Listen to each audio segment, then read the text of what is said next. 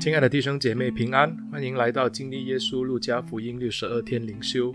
今天是第五十天。今天的经文记载在路加福音第十九章第二十八节到第四十节。路加福音第十九章第二十八节到第四十节这样说道：耶稣说完了这话，就在前面走上耶路撒冷去，将近伯法其和伯大尼。有一座山名叫橄榄山，那里就打发两个门徒说：“你们往对面的村子里去，进去的时候必看见一匹驴驹拴在那里，是从来没有人骑过的，可以解开牵来。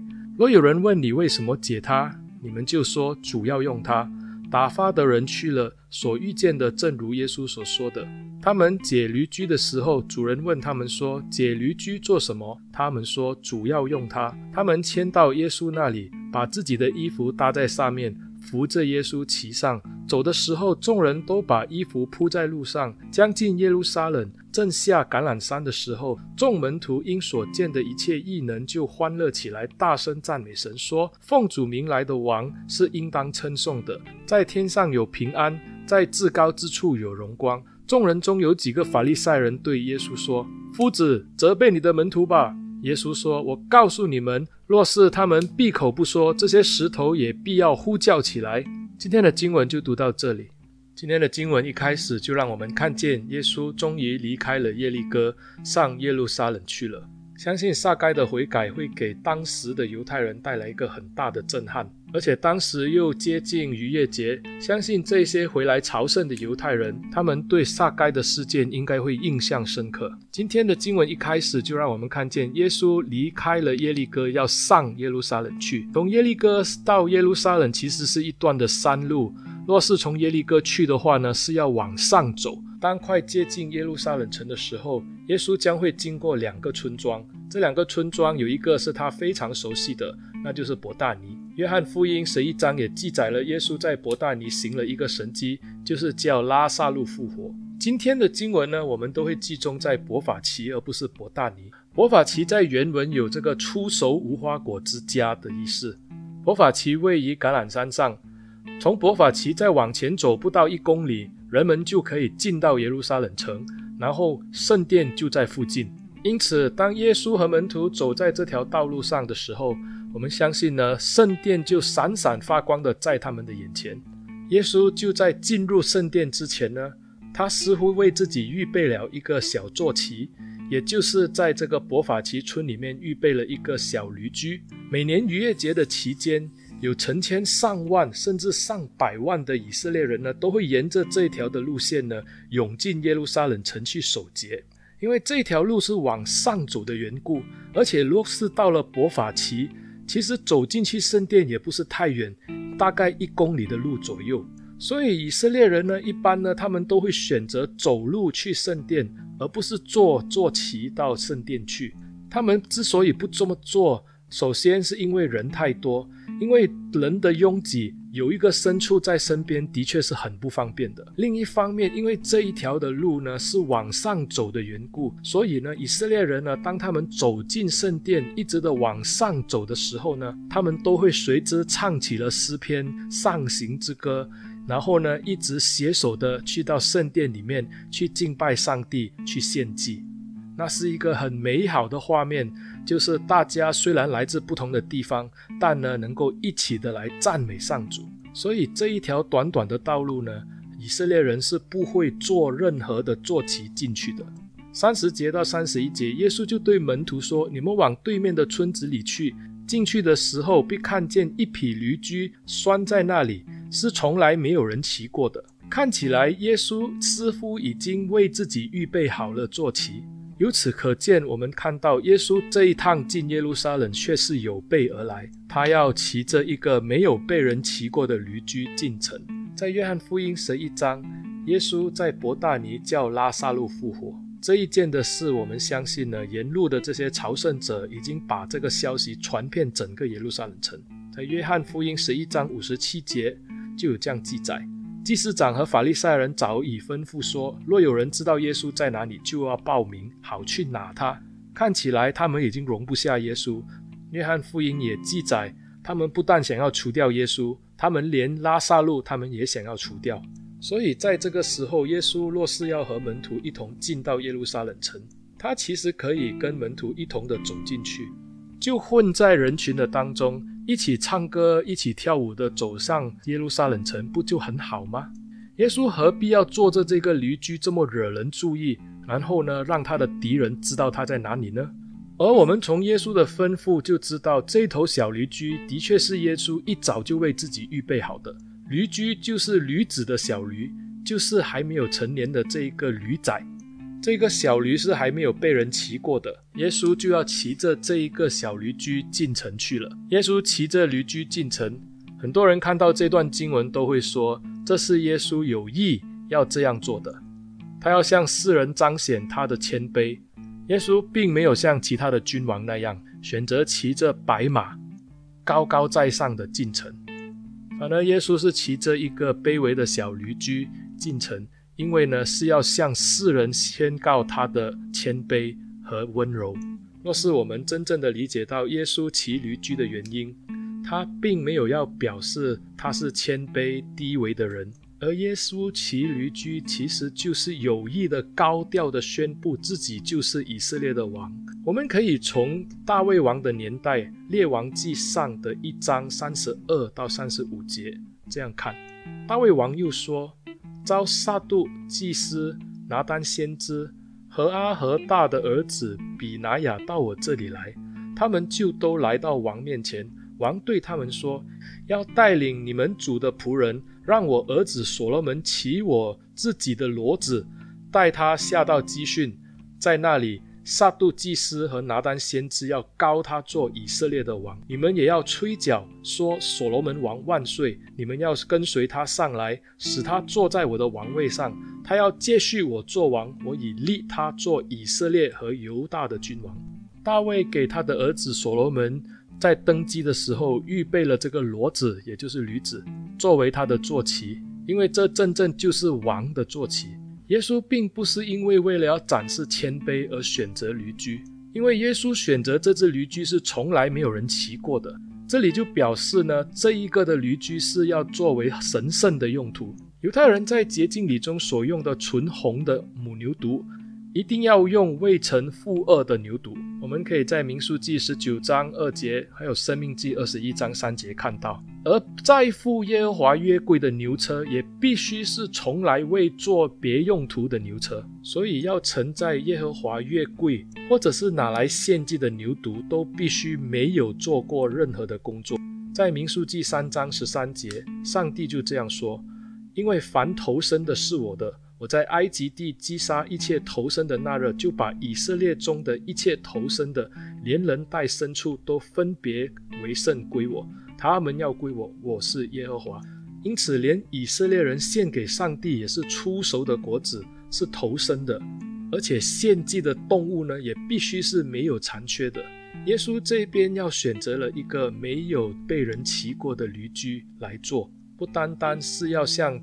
百姓显明他就是以色列的王，他就是来自上帝的圣洁无瑕疵的羔羊。耶稣是大有权柄，也是圣洁无瑕疵的。当耶稣骑着驴驹进耶路撒冷的时候，他就正是要应验撒迦利亚先知的预言。撒迦利亚书九章九节这样说：“西安的民哪，应当大大喜乐；耶路撒冷的民哪，应当欢呼。看哪，你的王来到你这里，他是公义的。”并且施行拯救，谦谦和和地骑着驴，就是骑着驴的駒子。虽然伯法其到圣殿的路途不到一公里，耶稣还是这样的骑着驴驹走进这一个拥挤的人群中。也就因为他是骑着驴驹进城，因此在人群中显得突出。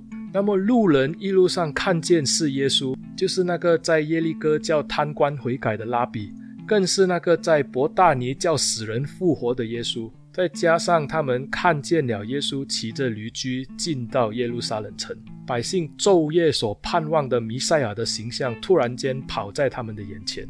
他们也想起在一百多年前，当犹大马加比打赢了这个叙利亚安提阿古四世的希腊军队，犹大马加比就骑着驴。进到耶路撒冷城来光复圣殿。所以这些种种的过去，让耶路撒冷的这些的百姓，还有这些来朝圣的民众呢，就欢呼快乐。这些百姓就开始以君王的方式来迎接耶稣，他们就把衣服放在地上。在列王记下第九章十三节有记载了一个历史的事件，那就是在先知以利沙的时代，耶户被他的同事拥护出来当北国以色列的王，就是用这样的方式来表示他们愿意完全的顺服耶户的带领和统治。过后也有人把棕树枝放在地上，这是按照利未记二十三章三十三节到四十四节的记载，就是在他们庆祝住棚节的时候。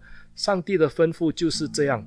上帝说要拿果树所结最好的果子、棕树枝、茂密的树枝和柳枝，在上主你们上帝的面前欢呼庆祝。祝棚节不单单是要向上帝献上最好的果实，祝棚节也是让百姓想到神与人同在的一个应许。所以他们就拿了衣服放在地上，拿了棕树枝在挥舞，来欢迎耶稣的进城。接下来，他们就唱起歌来。他们唱“和散那，和散那”。和散那这句话是希腊文，它原来的意思就是“耶和华，求你现在拯救百姓”。大声说：“奉主名来的王是应当称颂的。”这是在痛苦之下的百姓向君王和上帝呼求的声音。百姓在这里的呼求是引用了诗篇一百一十八篇二十五节，那边就说到高高在上和散那，其实它意思就是惟愿在高过诸天之上的天使来向上帝呼喊，现在就拯救。当时这些百姓看见耶稣坐着驴驹进来，配合他叫死人复活，他叫贪官悔改，他们就大声的欢呼，大声的歌唱，他们的所作所为让法利赛人觉得不满。法利赛人就要耶稣吩咐他的门徒不要再做这样的事情。三十九节就有这样说：众人中间有几个法利赛人对耶稣说：“夫子，责备你的门徒吧。”耶稣的回答是这样：“我告诉你们，他若是他们闭口不说，这些石头也必要欢呼起来。”我们看到耶稣这一趟的进程是一改他之前的低调，他是完全以最高的姿态进到耶路撒冷去。从在耶利哥、在伯大尼的神迹，加上他坐着这个驴驹走进耶路撒冷，耶路撒冷的百姓对耶稣的欢呼、歌颂，还有敬拜，耶稣并没有拒绝，反而是非常的乐意接受。就连法利赛人责备耶稣，要他的门徒闭口，耶稣说石头也要唱起歌来。这样一个高调的进入耶路撒冷，耶稣真正就跟谦卑很大的相反。他是用最高的姿态宣布自己做犹太人的王，他所做的一切就要告诉犹太人，他就是应验了撒迦利亚先知的预言。当耶稣走进耶路撒冷这一座古老的城市以后，接下来的经文我们就看到，他就针对犹太人的宗教、经济、政治权利来做审判。耶稣就是正面的向这些宗教以及政治势力高调的宣战。他要审判圣城内的不公义和罪恶，他不留情面的谴责这些政权以及宗教团体彼此勾结，一起来欺压穷人。所以，我们看到耶稣进到耶路撒冷城以后，他就进到了圣殿，就去做洁净圣殿的动作。与其说耶稣去洁净圣殿，倒不如说耶稣去审判圣殿。耶稣说，圣殿早已失去了祷告的功能，现在已经成了贼窝。然后耶稣继续在圣殿当中来怜悯这些穷苦的百姓。耶稣所做的这一切是一个非常激进的行动，他要向这些不义的教权和政权做一个最彻底的宣战。所以接着下来，我们就可以看到耶稣就面对了这些宗教领袖，从祭司长、长老到法利赛人、文士，甚至希律党。撒都该人一个一个的出来挑战耶稣，耶稣用一个非常激进的方式来回应他们，责备他们，纠正他们。然后耶稣在当中要展示给他们看到，耶稣他不是罗马的政府，他也不是犹太的宗教领袖，耶稣基督才是真正的王。可能你会问，耶稣为什么要如此激进呢？其实，当耶稣的脚踏在伯法其的山上的时候，伯法其就是位于橄榄山，撒迦利亚书第十四章第一节到第四节这样说道：“耶和华的日子临近，你的财物必被抢掠，在你们中间分散，因为我必聚集万国和耶路撒冷征战，城必被攻取，房屋必被抢夺，妇女必被玷污。”城中的民一半被掳去，剩下的民仍在城中不致剪除。那时，耶和华必出去与那些国征战，好像从前征战一样。那日，他的脚必站在耶路撒冷朝东的橄榄山上，这山必从中间分裂，自东至西，成为自大的谷。山的一半向北挪移，一半向南挪移。从这个撒迦利亚的预言里面，我们就看到。他说：“耶和华的日子临到的时候，当他的脚踏在橄榄山上的时候，也就是神要审判敌人的时候。犹太人一直的盼望耶路撒冷会被光复，好像马加比王国那样，有一个救世主可以出来带领百姓推翻罗马政权。当我们看到耶稣他的脚踏在伯法其的时候，也就是上帝的儿子，今天已经来到了橄榄山，他要对着这一些以色列的仇敌来宣战，他要审判这一些以色列的仇敌。所以，当耶稣进到圣殿，他就开始做这个审判的工作。当然，接下来我们也知道，就因为这样子，耶稣最终是被他们钉在十字架上，杀死了。